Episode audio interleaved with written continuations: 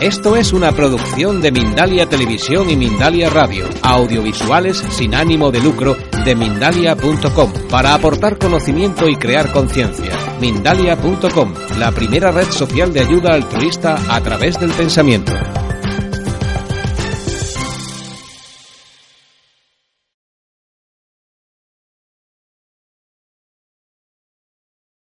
Ahora lo que voy a hacer es una cosita. Os voy a proponer ya la teoría ha terminado. Hay temas de los cuales no he hablado, pero como estáis tomando nota, me haréis preguntas después. Os voy a proponer ahora que tengamos una experiencia. O sea, es una práctica, ¿vale?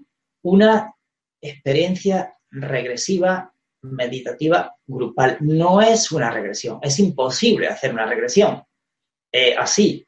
¿Por qué? Porque, bueno, de entrada que no os veo. Esto suelo hacerlo mucho con grupos cada vez que voy a una, ciudad nueva, a una localidad nueva, suelo ofrecer un taller gratuito de estos y entonces las personas me cuentan muchas cosas. Quizás entre un 30 o un 40% de vosotros esta tarde va a experimentar algo que normalmente no había experimentado antes en su vida. Es decir, vaya a tener una experiencia regresiva limitada. Eh, vamos a profundizar poquito no quiero provocar una fuerte catarsis en ninguno de vosotros, aunque alguno de vosotros sí va a tener sentimientos muy intensos, muy profundos, ¿vale?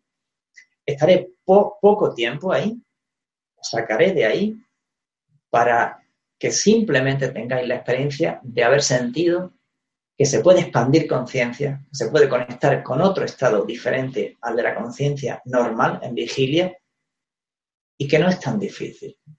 Y va a facilitar que rompáis moldes, que superéis límites, barreras, fronteras,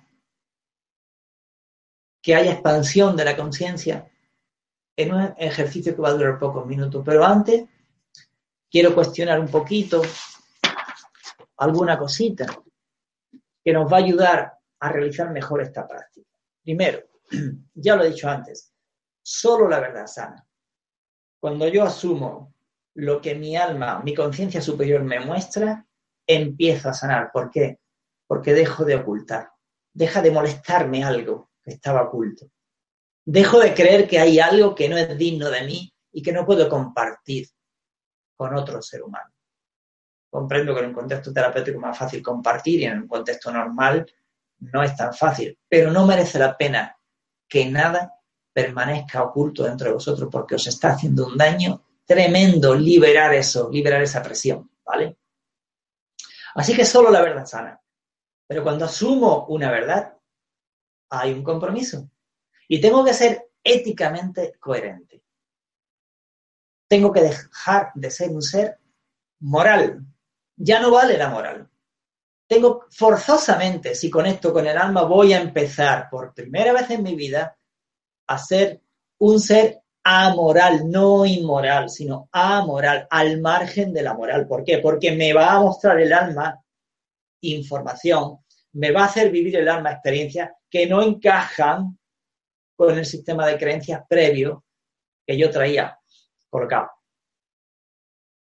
Fidel Delgado, una persona a quien admiro, le llama poco yo.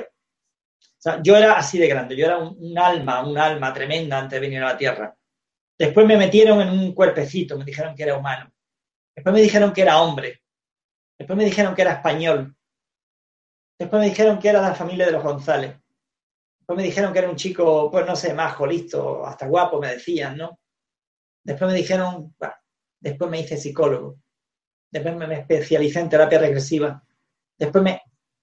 Entendemos el proceso egoico de la identificación del marco, que el marco cada vez es más estrecho mientras más ridículum vitae tengo, mientras más titulitis tengo, menos soy. Mientras más inflow de información mi conciencia intelectual, menos soy. Dice Ortega y Gasset. No creas que eres la mente. No creas tener cultura. La cultura te tiene a ti y te impone un modo de vivir, sentir, percibir la vida que no es lo interés lo real. Y lo dice un gran intelectual como Ortega y Gasset. Te dice qué es lo mejor que le puede pasar al ilusionado. Vamos a trasladarlo también al enamorado.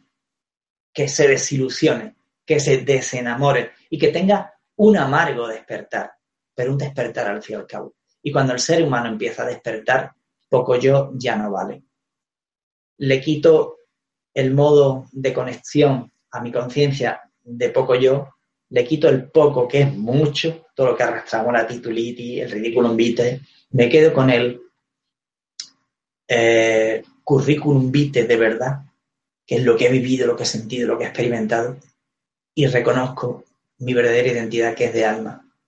Y entonces se rompen fronteras y se alcanza salud, que no se puede alcanzar de otro modo. Bien, así que solo la verdad y su puesta en práctica, compromiso real, realización real y un hecho incorporado a mi biografía ética de alma. No idealización, mi cabeza llena de ideas y no llevo nada a la práctica, eso no vale para nada, ¿vale? Nada más que para tener mucho mogollón. Bien. Otra idea que la he compartido también. Es posible expandir conciencia de manera fácil. Lo vamos a hacer ahora. La mayoría de vosotros lo va a hacer. No garantizo experiencias determinadas, pero la mayoría de vosotros sí lo va a hacer. Ahora, en 20 minutos quizás. Otra idea. Es una pregunta para que la reflexionéis ahora. ¿Es posible tener miedo a lo desconocido? Muchos me dicen sí, muchos me dicen no. La realidad, por mi propia experiencia, es que es imposible. Todos los miedos son miedos a lo que yo ya conozco, porque si no lo conozco, sencillamente no lo conozco, no puedo tener miedo a algo que no conozco. Pero otra cosa distinta es que si tengo miedo a algo, no sé a lo que es y le llamo que tengo miedo a lo desconocido. No, eso no es miedo a lo desconocido, eso es miedo a algo que no está en mi conciencia, pero no es desconocido, es algo que yo no tengo acceso a esa conciencia. Eso es diferente, es un matiz importante, ¿vale? Entonces, miedo a lo desconocido es imposible. Si sentí que tenéis un miedo y no sabéis lo que es, vuestra alma sí sabe lo que es. Y en una regresión sí os aseguro que sale.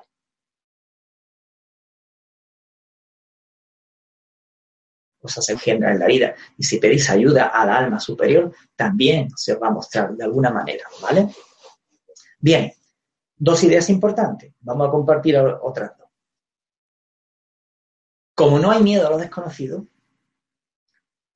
bueno, hemos compartido otras ideas ya conciencia expandida, que no era tan difícil, solo la verdad sana, no hay miedo a lo desconocido. La cuarta idea, antes de empezar la práctica.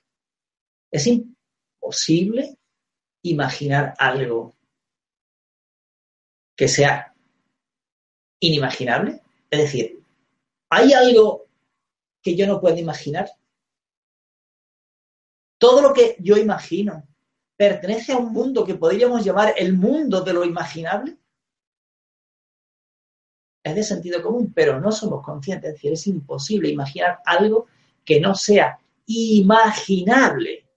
Algo que no sea imaginable no se puede imaginar. Por tanto, todo lo que imagino pertenece a un mundo que se llama mundo de lo imaginable. Pero la mente normal, poco yo, ego, dice, no, tonterías de, mi cabeza, uy, qué tontería. Pues el alma se muestra a través de la imaginación. La imaginación es uno de los lenguajes preferidos del alma y en los sueños el alma se muestra cada noche. Entonces, con esas premisas vamos a empezar la práctica. A la cuenta de tres vais a cerrar vuestros ojos. Si tenéis gafas, en este momento yo las uso, ¿verdad? No son necesarias, ¿vale? Las gafas no os hacen falta para nada porque vais a tener vuestros ojos cerrados, bien cerrados. Vais a estar en una silla o en postura sentado, en meditación, ¿vale? Y a la cuenta de tres cerraréis vuestros ojos. Uno, dos, tres. Eso es. Vais a permitir que sea vuestra alma por la experiencia intensa de estos seis años me doy cuenta de que el alma es algo que nos habita, que está ahí, que siempre estuvo ahí. Quizás nosotros somos más bien el alma que otra cosa. Vais a sentir, vais a imaginar, vais a decir, ¿por qué no? El alma existe, el alma está en mí, quizás el alma soy yo, ¿vale? Lo voy a decir todo muy prudente. Y el alma, os aseguro por experiencia personal, de estos seis años es vuestra mejor amiga. El alma siempre tiene grabado absolutamente todo, todo lo que ha acontecido a lo largo de vuestra existencia. El alma no te fuerza a vivir nada para lo que todavía no estés preparado. Por eso no es bueno incidir en una regresión, por eso no es bueno proponer cosas en una regresión. Es mejor esperar a que el alma se la muestre, la conciencia normal del paciente. El alma tiene paciencia infinita y amor infinito contigo. Respeta tu proceso de vida de manera sagrada. Sabe exactamente lo que te pasa por dentro. Sabe exactamente en qué circunstancias se produjo lo que te ocurre por dentro. Sabe con qué seres se produjo. Y sabe lo más maravilloso, cuál es la mejor de las soluciones para ti. Por lo tanto, esta práctica pequeñita, que no es una regresión, la va a dirigir tu alma. Pero es imprescindible que en esta ocasión yo sí dé unas mínimas instrucciones, unas mínimas sugerencias, haga unas mínimas propuestas, porque si no, no habría nada. ¿De acuerdo? Esto no lo hago jamás en una regresión individual en consulta con ninguna persona. Bien, tu alma, no la mía, va a dirigir tu propio viaje a pesar de que yo voy a hacer alguna sugerencia. Tu alma, no la mía. Tu alma decide profundamente en su propia conciencia a dónde tiene que ir y qué es lo que tiene que vivir. Ahora, bien, permítete, por favor, en este ejercicio jugar, jugar, jugar mucho. Permítete jugar. Vamos a jugar, tú vas a jugar. Y vas a imaginar cosas, todo lo que te dé la real gana. Ya después tendrás tiempo de cuestionarte el recordatorio, soy alma, soy conciencia pura, ya después tendrá tiempo de cuestionarte el viaje, pero por favor, permítetelo vivir ahora, no permitas que la mente normal continuamente diga esto sí, no, esto es una tontería, esto no sirve, no, porque entonces no lo vas a hacer. Si no tienes miedo a perderte, si no tienes miedo a viajar a través de tu alma, no tienes nada que perder, permítete jugar. Igual la vida te está invitando ahora a jugar porque normalmente no te permite jugar en el día a día. Pues hoy vamos a jugar, ¿vale? ya sabéis, imaginación y alma. Alma e imaginación. A la cuenta de tres, estarás ya totalmente acoplado en tu lugar, las piernas no estarán cruzadas, la espalda estará recta, pero no eh, tensa, erguida, pero no tensa, tus ojos cerrados, tu cuerpo tranquilo, relajado, y vas a tomar tres respiraciones a tu propio ritmo. Inspiras Retén nada, un segundo dos el aire en tus pulmones y en tu barriguita y expiras.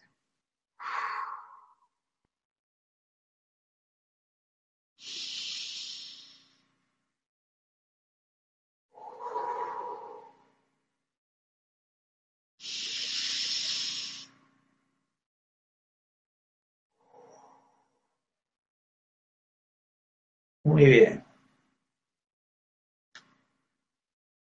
Vas a permitir que sea tu alma quien dirija este viaje. Vas a recordar en este momento una de las experiencias más traumáticas que has vivido a lo largo de tu existencia, donde realmente sentiste un profundo miedo, un miedo fuerte, atroz. La experiencia te superó fue un hecho realmente traumático en tu existencia. Si no te viene en este momento ninguno, vas a imaginar una situación de miedo o incluso de muerte. Puedes imaginar una situación de miedo o una situación de muerte. Permítete jugar, imaginar. No te preocupes ahora si es real o no es real. Vívelo, juégalo, imagínate.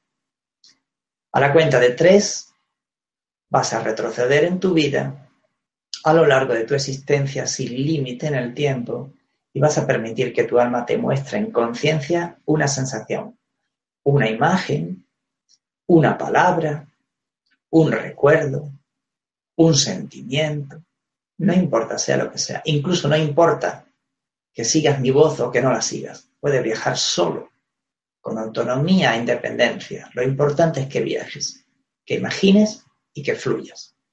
Por eso la cuenta de tres vas a retroceder a lo largo de tu vida y vas a volver a los instantes previos a aquel acontecimiento que tanto daño te hizo. Uno, dos, tres. Eso es. Eso es, muy bien. Fíjate bien qué está pasando antes del peor de los momentos, antes de ese momento más trágico. Fíjate qué está ocurriendo. Fíjate en qué lugar estás. Fíjate qué está sucediendo. Fíjate qué se está diciendo sobre ti, si se están diciendo cosas. Fíjate qué seres hay ahí, si los conoces, si te resultan familiares o no. Avanza un poco más en esta experiencia de tu alma. Eso es, avanza un poco más.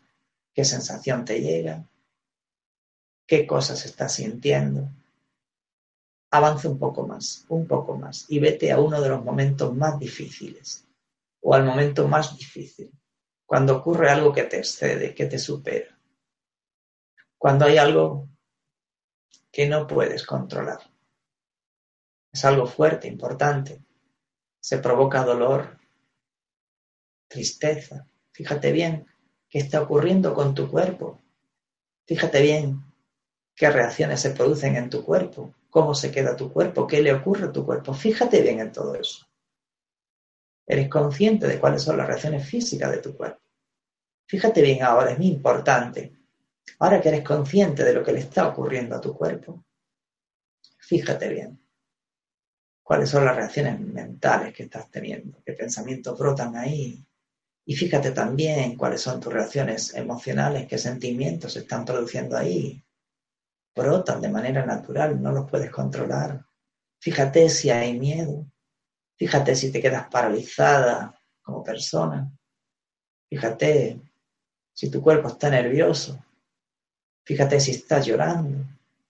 Fíjate si tus pulmones respiran bien o no. Fíjate cómo anda tu corazón. Fíjate en todo tu cuerpo. Fíjate qué sientes. Si sientes tristeza, si sientes miedo, miedo a qué. Fíjate si sientes odio, ira, rabia. Fíjate en cualquier sentimiento, reconócelo, no lo niegues. Fíjate ¿Qué pensamientos brotan? Esto es demasiado. No lo puedo soportar. Es injusto. ¿Por qué? No lo entiendo. No me quieren. No me comprenden. Ahora eres consciente de todo esto. Y fíjate bien, es importante. Fíjate bien cómo todo esto te afecta después en la vida posterior, en los años siguientes. Fíjate bien cómo va todo. Fíjate a qué te obliga todo esto. Todo esto te hace actuar de una manera y no de otra. Fíjate si te obliga a refugiarte en algo o en alguien. Fíjate si te obliga a permanecer callado y no mostrar lo que sientes, no hablar de lo que piensas. Fíjate si te hace creer que eres poca cosa. Fíjate si te hace sentir odio constantemente. Fíjate si te hace sentirte enfadado con la vida. Fíjate si te impide. Fíjate también en las cosas que te impide. Fíjate si te impide gozar, si te impide bailar, si te impide cantar, si te impide desarrollar tu parte artística, que también la tienes. Fíjate si te impide confiar en ti, en el mundo, los demás. Fíjate qué cosas te impide. Te das cuenta de que hay cosas te hubiera gustado sentir que no puedes sentir. De las cosas que hay cosas, que hay cosas que te hubiera gustado hacer y que no puedes hacer. Sobre todo, fíjate si al menos parcialmente todo esto te impide ser tú. Eres consciente de todo el daño que se acumuló en tu conciencia y en tu cuerpo durante estos años. Todo el daño durante estos años. Pero respóndete una pregunta interiormente. Fíjate lo que te sucedió fue muy traumático, es cierto. Es cierto que te hicieron daño, es cierto. Pero también es cierto que después de aquello, quizás no has tenido una relación de apoyo, de amor. Quizás no has tenido seres que te hayan comprendido. Porque si los hubieras tenido, este daño que estás sintiendo ahora volviendo a sentir en tu cuerpo no estaría tan fuerte. Se provoca igual o más daño por la ausencia de una relación de amor y de apoyo, de comprensión, que el hecho traumático en sí. Tú puedes tener el trauma y además la ausencia de apoyo. Son dos traumas. El segundo es más fuerte que el primero. Es cierto que me clavaron el cuchillo, es cierto que me mataron, que me quemaron, que me ataron, cualquier cosa. Pero es cierto que durante todos estos años yo no he tenido una relación, una verdadera relación de apoyo, de comprensión mutua, de amor, no, necesario no necesariamente de un amor de pareja. Continúa visualizando todo esto. Eres consciente de todo esto. Eso es. Eres consciente de todo. Eso es, muy bien. Y ahora es importante. Vas a hacer un vuelo.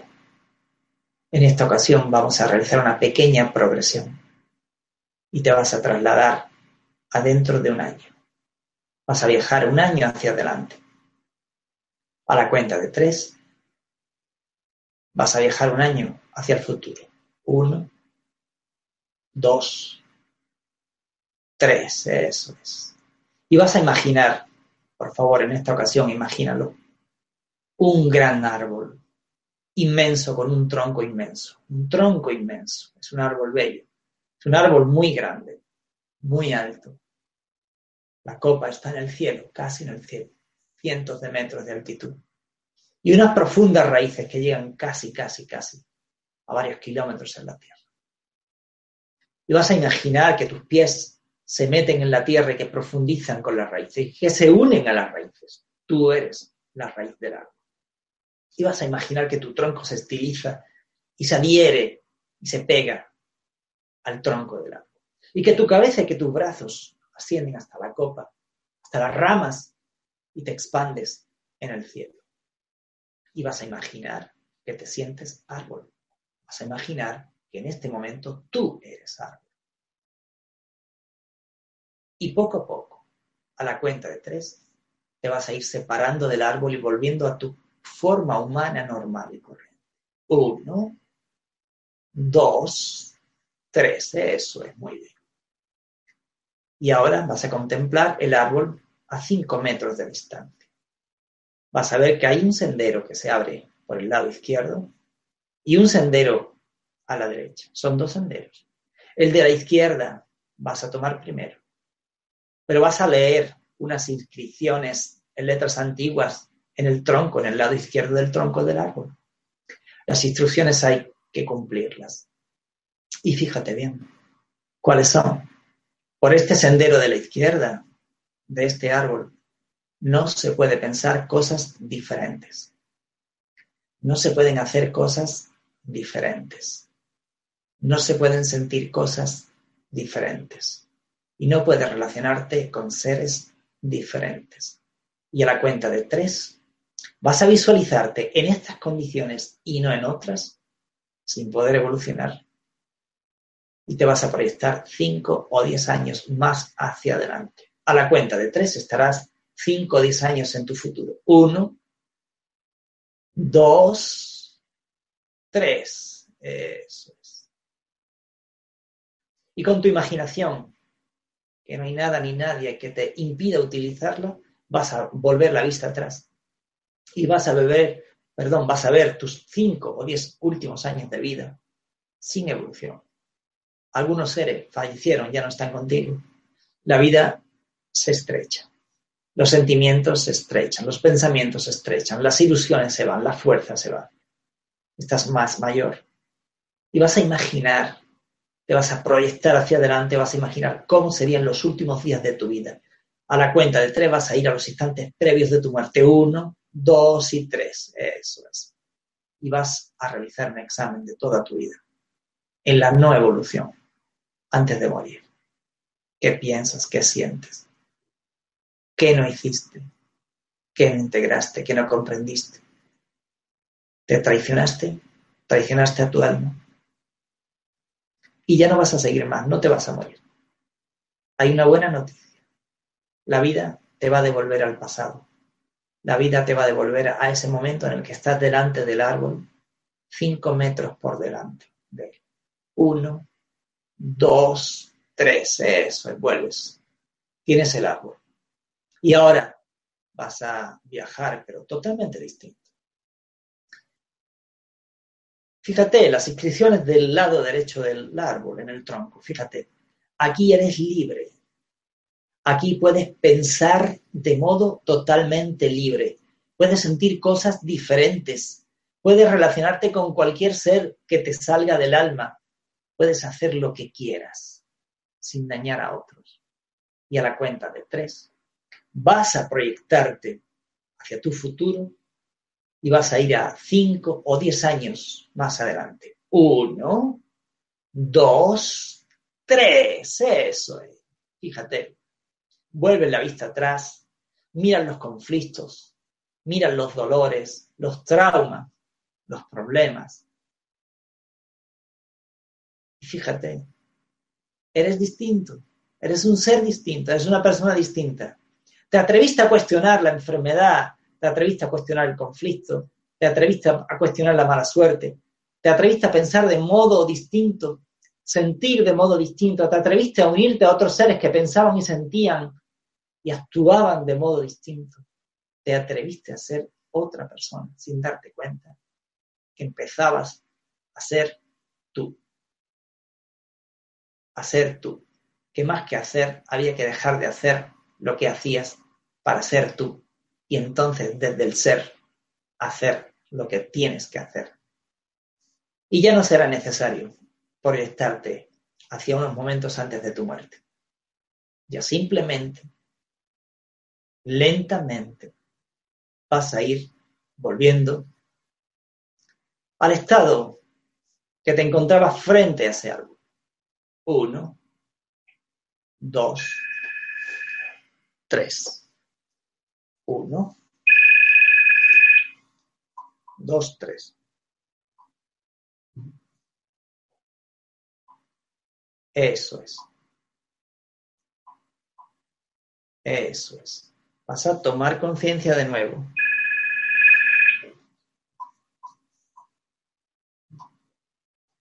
Vas a tomar conciencia de nuevo. Vas a tomar conciencia de nuevo. Eso es. Del estado normal.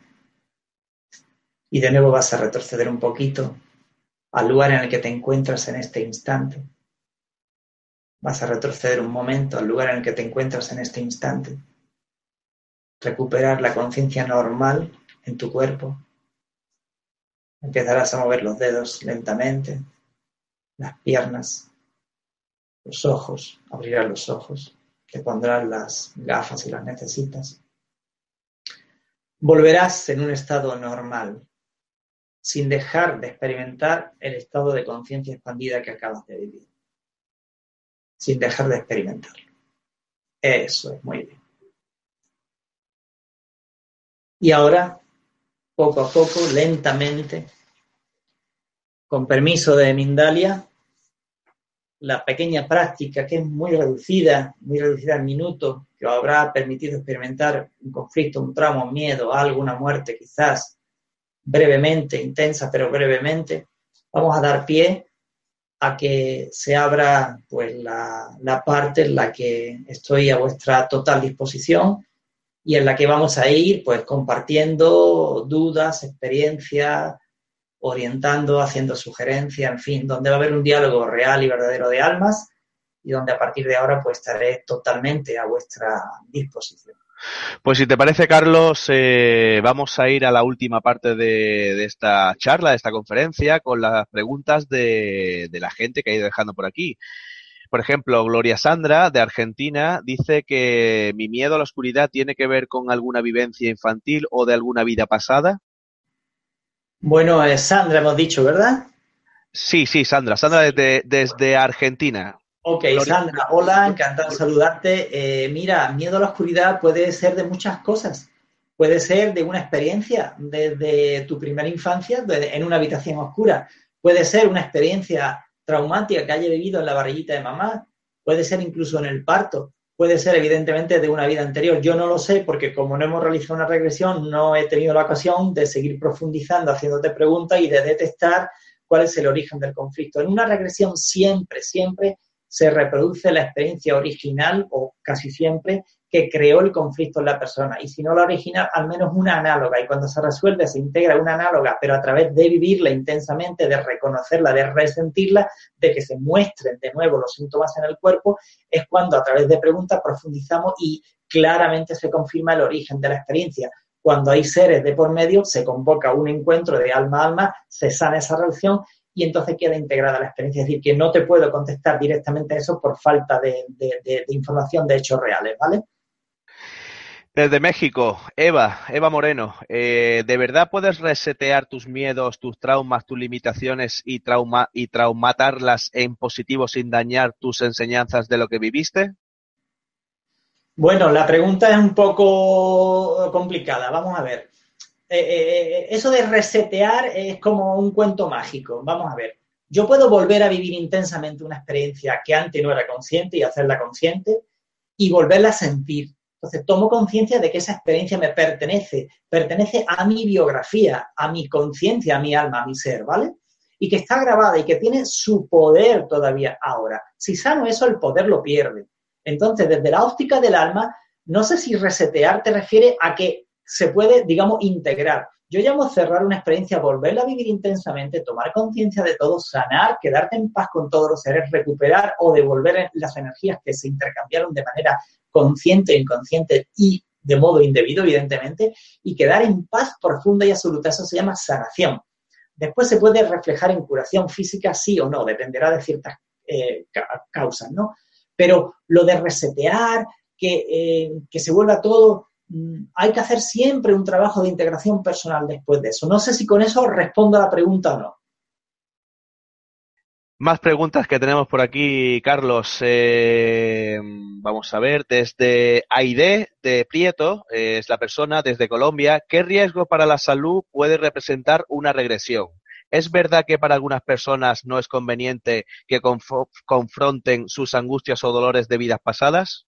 Bueno, si la salud de la persona es normal y corriente, no hay ningún riesgo, ¿vale? Lo que sí es una experiencia muy traumática, porque la persona va a volver, el, va a, volver a vivir el trauma con la misma intensidad y normalmente en la conciencia humana, ¿qué hacemos? Cuando hay un trauma, un conflicto con algo, con alguien, hacemos, lo separamos, es decir, ponemos una X, apartamos de la conciencia y creemos que está integrado. No, está simplemente apartado, pero está encapsulado en la conciencia en el cuerpo dolor de la persona, en la conciencia, en el campo vibratorio, hay ahí, vamos a llamar una capsulita, da igual la palabra, hay ahí presencia física, energética. ¿eh? Durante la regresión detectamos dónde están las energías en el cuerpo, el, propio paciente la siente, la detecta, ayudamos al paciente a sacar esa energía del cuerpo, del campo vibratorio de la conciencia, a devolverla a la persona que se las eh, metió en su eh, realidad o devolverla al, lugar del universo, a su lugar de origen. Entonces, lo que es muy importante es limpiar todo eso y después integrar todo eso, como decía antes, también desde una óptica de un trabajo personal. Eso es muy importante. Repíteme la pregunta, por favor, que creo que se me olvida algo importante. Sí, un momentito, por favor. Eh, la pregunta en cuestión era, ¿qué riesgos para la salud puede, puede representar una regresión? Ok, gracias. Entonces, riesgo para salud, si hablamos de una salud normal, no. Emocionalmente es muy dura, pero después te quedas en paz. Ahora, hay personas que tienen unos procesos muy fuertes, por ejemplo, en psicosis. Personas que hayan sufrido psicosis no se recomienda una regresión, porque pueden vivir en la misma intensidad ese hecho traumático y se le dispara un brote psicótico, entonces evidentemente no. Personas que han sufrido epilepsia, yo a veces me he arriesgado y he, atendido a alguna persona con el previo consentimiento de ella y porque hacía muchos años que no le daba un brote epiléptico, pero en general tampoco es conveniente, ¿vale? En el resto de situaciones no hay problema. Eso sí, por favor, hacer una regresión plenamente consciente y con una persona que no sugiera experiencias determinadas. Así lo que sale viene del propio mandato del alma, no viene provocada por el terapeuta que pretende que vivas una intensidad y que viva una serie de cosas que casi todos la hemos vivido y que se puede provocar a, a destiempo. Eso sí es importante. Por lo demás, sin problema alguno. Otra pregunta desde España en esta ocasión. Buenas noches desde España. Una pregunta para Carlos. ¿Es necesariamente tener fe en el sistema que explicas para que dé resultados positivos? No, para nada. De hecho, lo mejor es no tener fe ninguna. Vamos a ver. Eh, vamos a tener un matiz. ¿Quién necesita tener fe en algo? ¿Quién necesita creer en algo? evidentemente, y esto de sentido común, la persona que necesita tener fe en algo es porque no ha vivido ese algo y necesita creer en ese algo. O bien, ha vivido ese algo, lo ha experimentado, lo siente como verdadero, pero no puede reconocer que lo ha vivido. ¿Vale? La situación puede ser tanto la primera como la segunda, pero me voy a ir al sentido común. Por ejemplo, yo hablo de las experiencias que hablan mis pacientes y de las mías propias con terapia regresiva como paciente también. ¿vale? Yo me someto de vez en cuando a alguna regresión con mis alumnos, con algún compañero que se ha formado conmigo, con algún compañero que se formó con Kabuli. Bien, entonces, desde esa óptica, ¿vale? Yo no necesito creer en nada. Lo que sí es cierto es que se va a producir una crisis ontológica en el terapeuta conforme va teniendo experiencia porque forzosamente tiene que dejar de creer en cosas que antes creía, ¿vale? Su mente se expande. Y para el paciente también es muy importante respetar su proceso, porque si antes creías en el espíritu bajo la forma determinada de, de alguna creencia, todo eso se puede transformar en muy poco tiempo, incluso en una sola regresión. Porque si te ves en el bardo y te ves siendo conciencia pura, pura luz, y te ves con otros seres que no tienen cuerpo físico y siendo pura luz, y te das cuenta, como se dan cuenta mis pacientes, como me di cuenta yo, cuando me vi en otro cuerpo al que mataron, dije, Dios mío, pero si esa mujer soy yo, ¡jo! ¿Qué pasa aquí? Entonces, ¿este quién es? Ya me di cuenta que Carlos no era yo, que este cuerpo no soy yo, que ahora sí vivo bajo la forma de Carlos y que me puedo identificar con Carlos perfectamente, sin problema, que puedo sentir este cuerpo, identificarme con mi cuerpo sin problema. Pero esto, todo esto, tiene una creencia, tiene un proceso, tiene una energía. Y todo eso se puede cambiar después de una sola regresión. Entonces hay una crisis ontológica, hay una crisis de creencia. Pero no es necesario previamente a la regresión creer en nada, porque lo que se saca el alma lo saca por motus propio, sin inducción por parte del terapeuta, y lo que saca el alma tú lo sientes como verdadero porque lo sientes en tu cuerpo, no porque es una idea, ¿vale? Entonces al sentirlo, tu vida cambia, tus creencias cambian, tu realidad cambia, ya no puedes seguir creyendo en las mismas cosas que creías, pero todo eso se hace lentamente, tranquilamente, respetando tu propio proceso de vida para no forzar nada. Seguimos en España. Eh, esta vez damos un salto a las islas, a Tenerife. Beatriz nos dice, buenas tardes, bendiciones para todos. Carlos, ¿cómo se pueden saber traumas y miedos de la infancia y el parto que uno, uno no recuerda? Ok, Beatriz, eh, un saludo muy grande. Mira, eh, la regresión por la propia dinámica eh, hace mostrar cosas que la conciencia normal no puede recordar. Hay mucha información que no he dado en la exposición teórica, pero te puedo decir que la, eh, la memoria del alma es infinita, que tiene grabado absolutamente todo, desde lo más pequeño hasta lo más grande, desde lo que la mente considera que es importante a lo que no lo es. Entonces, cuando el alma se muestra, te puede mostrar detalles que no te puedes ni imaginar, detalles insignificantes, eh, cosas que le sucedieron a tu madre cuando tú tenías tres meses en su barriga que jamás te ha contado, que después hablas con ella y te lo corrobora. O sea, es una eh, revelación de datos impresionante, pero no solo de datos, porque no estamos hablando de información intelectual, sino de información vivencial. Es decir, cuando se revela esa información, tú la sientes, tú la sientes en tu cuerpo, en tu alma en tu conciencia, en todo tu campo vibratorio, y entonces es una experiencia que no vas a recordar, o sea, no vas a olvidar jamás. Se pueden recordar cosas que tú creías que no la habías vivido. Y se pueden después corroborar con personas que están cercanas para que te confirmen si eso fue real o no. Sí, sí, es posible es recordar un montón de cosas. Y evidentemente, cuando se tiene la oportunidad de volver a vivir un miedo anterior y se cierra la experiencia, eso queda sanado y tú te queda después el trabajo de integrar esa experiencia de tu conciencia superior en tu vida normal y corriente en el día a día. Eso que yo llamo el trabajo personal que hay que hacer detrás de una regresión. Gracias, Beatriz. Soy Nieves, de España. Buenas noches. ¿Para hacer una regresión se tiene que hipnotizar al paciente?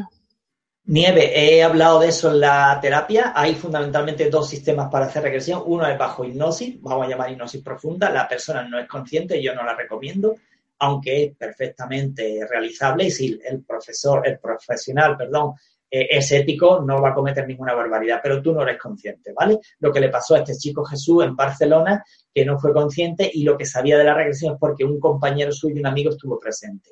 Tampoco le dieron una grabación, ¿vale? Yo le di una grabación a la persona, todos mis pacientes hacen una regresión sin hipnosis, con plena conciencia, simplemente con una relajación previa de cinco minutos y la profundidad, el grado de efectividad es exactamente el mismo. Entonces, es preferible que la persona sea plenamente consciente, con lo cual ahí no cabe una programación subliminal, ahí no cabe una orden, unos mandatos que se podría realizar perfectamente bajo hipnosis profunda y el respeto es sagrado y absoluto. Conclusión, se puede, en mi opinión, modesta opinión, se puede y se debe hacer regresión sin hipnosis, mucho más ético y más seguro para la persona. Cristina, hola desde España. Tengo fobia a las serpientes, no las puedo ni ver en dibujo. ¿Puede ser que me venga de otra vida? Pues si no tienes un recuerdo claro de esta, está, está clarísimo que sí. Mira, eh, la conciencia superior del ser humano sabe exactamente a qué le tiene miedo, cuál es la experiencia traumática que no ha integrado. ¿Qué significa? Probablemente en otra vida anterior, esto es frecuente, has tenido una experiencia muy desagradable o incluso una muerte a través de la picadura de una serpiente. Entonces eso está grabado en tu consciente o inconsciente, mejor dicho, más profundo en tu cuerpo, dolor en la memoria de tu alma, por decirlo de alguna manera, en tus registros acásicos, da igual la palabra, ¿vale? Y entonces, evidentemente, si tienes miedo, no te quepa la menor duda que si no hay conciencia de esta vida que te haya pasado con serpiente, evidentemente viene de una etapa anterior, viene de una vida anterior. Sí, sí, así es. Seguimos con más preguntas por aquí. Tenemos eh, Angélica, eh, dice, hola Carlos, un saludo desde México. ¿Qué hacer cuando en una sesión de vidas pasadas no se puede entrar porque se siente mucha ansiedad o bien te quedas dormido? Gracias. Bueno, Angélica, hola. Eh, mira, llevo seis años trabajando toda la semana muy intensamente. Jamás se me ha quedado un paciente dormido. Esa experiencia no la conozco, ¿vale?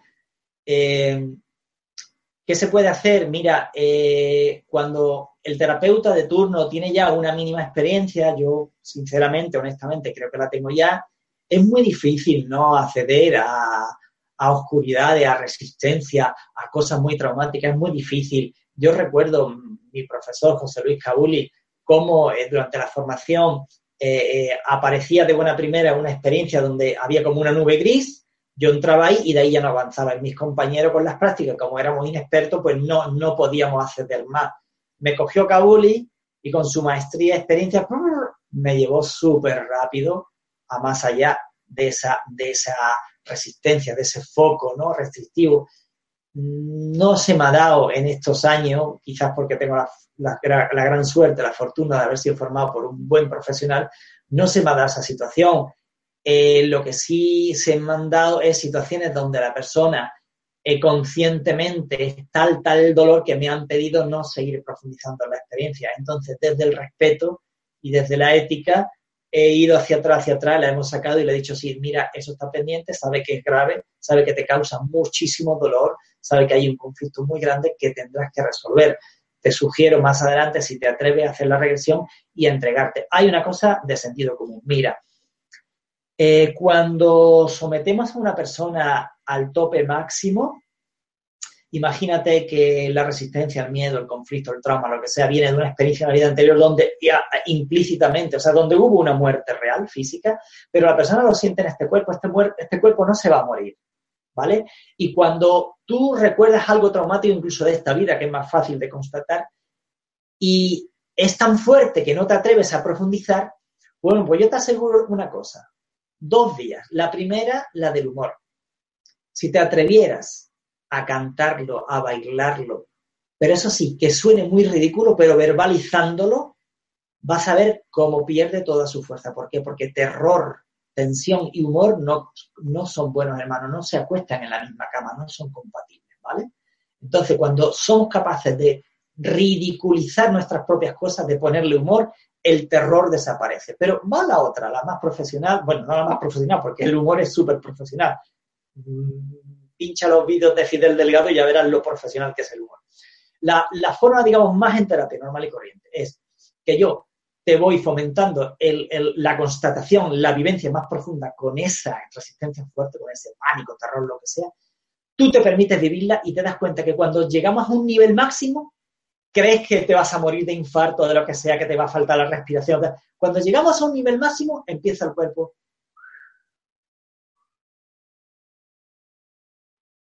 a relajarse de manera natural. Es decir, que cuando te permites enfrentarte a lo que te da miedo, el cuerpo que tiene sabiduría, que está toda la historia de tu alma ahí incrustada, el cuerpo se va a autorregular y te das cuenta que no era tan terrible.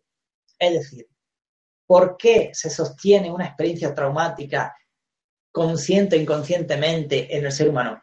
Por dos mecanismos fundamentales. ¿Cuáles son? El escape, ¿vale? O la evitación. Es decir, cuando estoy en una situación que me provoca pánico, fobia o cualquier cosa que me hace, bueno, que me descontrolo, pues entonces me voy corriendo, huyo, me escapo, la huida. Eso mantiene el miedo en la conciencia.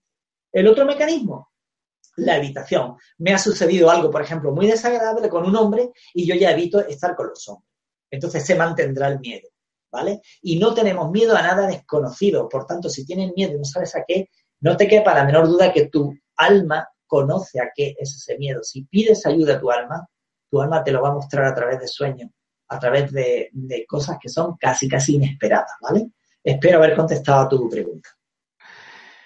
Eh, tenemos varias preguntas más. Eh, nos quedamos eh, al lado de un país vecino, en Colombia, en este caso en Bogotá. Olga, hola, buenas tardes de Bogotá, Colombia. Esa experiencia fue única. Me di cuenta que mis temores y angustias y fracasos en la vida se desprendieron desde que mi mamá nos dejó porque mi vida cambió desde esa época y todos mis planes de vida han cambiado. ¿Cómo reseteo eso? Gracias. Bien, he hablado un poquito en el ejercicio práctico. Vamos a ver. Mira, lo, que hay, voy a aconsejar, me voy a atrever a aconsejar, mira, hay un maravilloso libro, se llama, se titula Dejar ir, ¿vale? Dejar ir. El autor es eh, David R. Hawkins. la editorial El grano de mostaza. Dejar ir. Este libro te va a ayudar un montón. Voy a recuperar o voy a aconsejar otro libro. Otro libro que se llama Nada. Bueno, cuando nada funciona, intenta no hacer nada. del doctor Frank J. Kingslow, editorial Sirio, una editorial de aquí, de Málaga, de España, ¿vale? Bueno, esos dos libros te pueden ayudar muchísimo, pero cuando hay algo que se arrastra durante toda tu vida, mira, hay una cosa muy sencilla. Mientras que tú sigas, vamos a ponerle sentido común, mientras que tú sigas creyendo, pensando y sintiendo que tú eres tu mente, que tú eres tu experiencia, en la vida, que tú eres tu sentimiento, que tú eres tus emociones, que tú eres tu cuerpo y no vaya más allá, no hay solución, ninguna. En el momento en que tú das cobijo, das cabida en tu vida a tu conciencia superior, a tu alma, y te, te pones en modo alma, empiezas a tener una experiencia vital desde la conciencia del alma y te das cuenta que nada de eso eras tú. Pero no hace falta dejar de identificarte con esas cosas. Hay muchas escuelas psicológicas que se dedican, eh, a mí me gusta denominarla, como dice Víctor Frankel, psicología de la sospecha. Es decir, no somos conscientes de algo que es obvio. Cuando yo presto atención a algo, ¿qué ocurre con ese algo en la vida? Muy sencillo, que crece. Yo presto atención al miedo, el miedo crece. Yo presto atención a la alegría, la alegría crece. ¿Y para qué nos empeñamos los seres humanos en construir sistemas teóricos, prácticos, filosóficos y terapéuticos que prestan atención a la sombra de nuestra personalidad, que la tenemos, a la parte enferma de nuestra personalidad, que todos la tenemos y yo también. ¿Para qué prestar atención a eso? Eso crece. Presta atención a la parte sana de tu mentalidad, de tu experiencia, de tu personalidad, de tu ser, que también la tiene. Presta atención al alma, presta atención a la realidad espiritual, presta atención a lo que nunca depende de las circunstancias, a lo que nunca depende de tu alma, perdón, de tu cuerpo, a lo que nunca depende del resultado de la acción. Presta atención a todas y cada una de esas cosas y te expandes en conciencia. Si te mantienes identificada con el poco yo, utiliza, por favor, pincha los vídeos de Fidel Delgado en Mindalia. Si utilizas el poco yo, no hay arreglo, no hay solución, no se sale de esa poquita cosa de poco yo quítale el poco a poco yo y sé tú, tú y yo, tu alma y mi alma juntas. Tú eres un alma, tú tienes presencia, tú tienes conocimiento, tú tienes sabiduría profunda. No creas que eres lo que te han enseñado. Atrévete a cuestionar el sistema de creencias y llévalo a la práctica. Empieza a actuar como si tú ya fueras otra persona y da tu primer paso. Un primer paso es solo un hecho, es muy poco, ¿vale? Pero después viene un segundo paso, después viene un tercero, después viene un cuarto. Cuando das muchos pasos repitiendo un hecho nuevo, un acto nuevo, empieza a crearse una cosita que se llama hábito y es un hilo conductor a través de toda tu sinapsis bioeléctrica, bioquímica, bioemocional. Es un hilo muy pobre, pero un hilo nuevo. Y los hilos gordos que estaban basados en esa experiencia negativa, ¿vale? De tu pasado, siguen teniendo mucha fuerza. Por eso es bueno que como ser humano persistas, insistas, adquieras un hábito nuevo y después que lo compartas con otros hermanos y hermanas que también van a practicar esos hechos nuevos, que también están en el camino, que están en el despertar, que están en la conciencia del alma. Es perfectamente posible tener conciencia, experiencia y vivencia del alma, de la conciencia expandida, al tiempo de tenerla en lo que siempre hemos creído que somos. No somos el personaje. Tú eres mucho más que tu personaje. Si no te identificas tanto con tu personaje, vas a empezar a sanar. Da cabida a esa magia del alma, a esa eh, energía de luz sana que te limpia. Y entonces estoy seguro que haciendo ese trabajo personal vas a cambiar tú sola, recuperando tu autonomía, tu fuerza, tu independencia y dependiendo, si es posible, del menor número posible de terapeutas a lo largo de tu vida. ¿Vale? Somos una herramienta y nos deben de utilizar lo mínimo que sea posible. Podido. Carlos, las dos últimas preguntas, si te parece, y van eh, de, en cuestión con la vivencia experimentada en esos minutos prácticos que has estado dando. Eh, la primera persona, Jesús desde Polonia. Hola Carlos, mediante la meditación que hemos hecho he visto dos imágenes, una en el parto tocándome gente con poca delicadeza, como sosteniéndome de una pata y después vi a un bebé desnudo sostenido por alguien y alrededor oscuridad y como cosas oscuras. ¿Algún comentario? Hola Jesús, sí, ha revivido tu propio nacimiento, ¿vale? Te lo podría corroborar en una regresión, pero nada más que con los datos que me ha dado está para mí súper claro. Ha revivido tu propio nacimiento. No necesariamente tiene que ser en esta vida, ¿vale? Pero es, es un nacimiento, es una conexión con tu alma, es una experiencia que para ti resultó traumática. Esa oscuridad que había ahí es una energía que de alguna manera te rodeaba en el ambiente, no sabemos si la absorbiste o no, es posible que te haya podido afectar y que eh, arrastres algo todavía. Si ha salido eso es porque hay algo que concluir. Normalmente el alma no muestra una experiencia por gusto, no muestra decir, mira, te voy a mostrar una cosita así por interés. No, no, no. Cuando el alma muestra algo es porque hay algo que está pendiente de cerrar y sanar. Medita un poquito, consulta con tu propia alma, pide que se te muestre el significado a través del sueño y o intenta realizar una regresión si sientes que la necesitas, ¿vale? Espero verte orientado. Eh, Carlos, Olga, por ejemplo, ya da las gracias y bendiciones, que necesitaba esa motivación, me dice, ¿vale?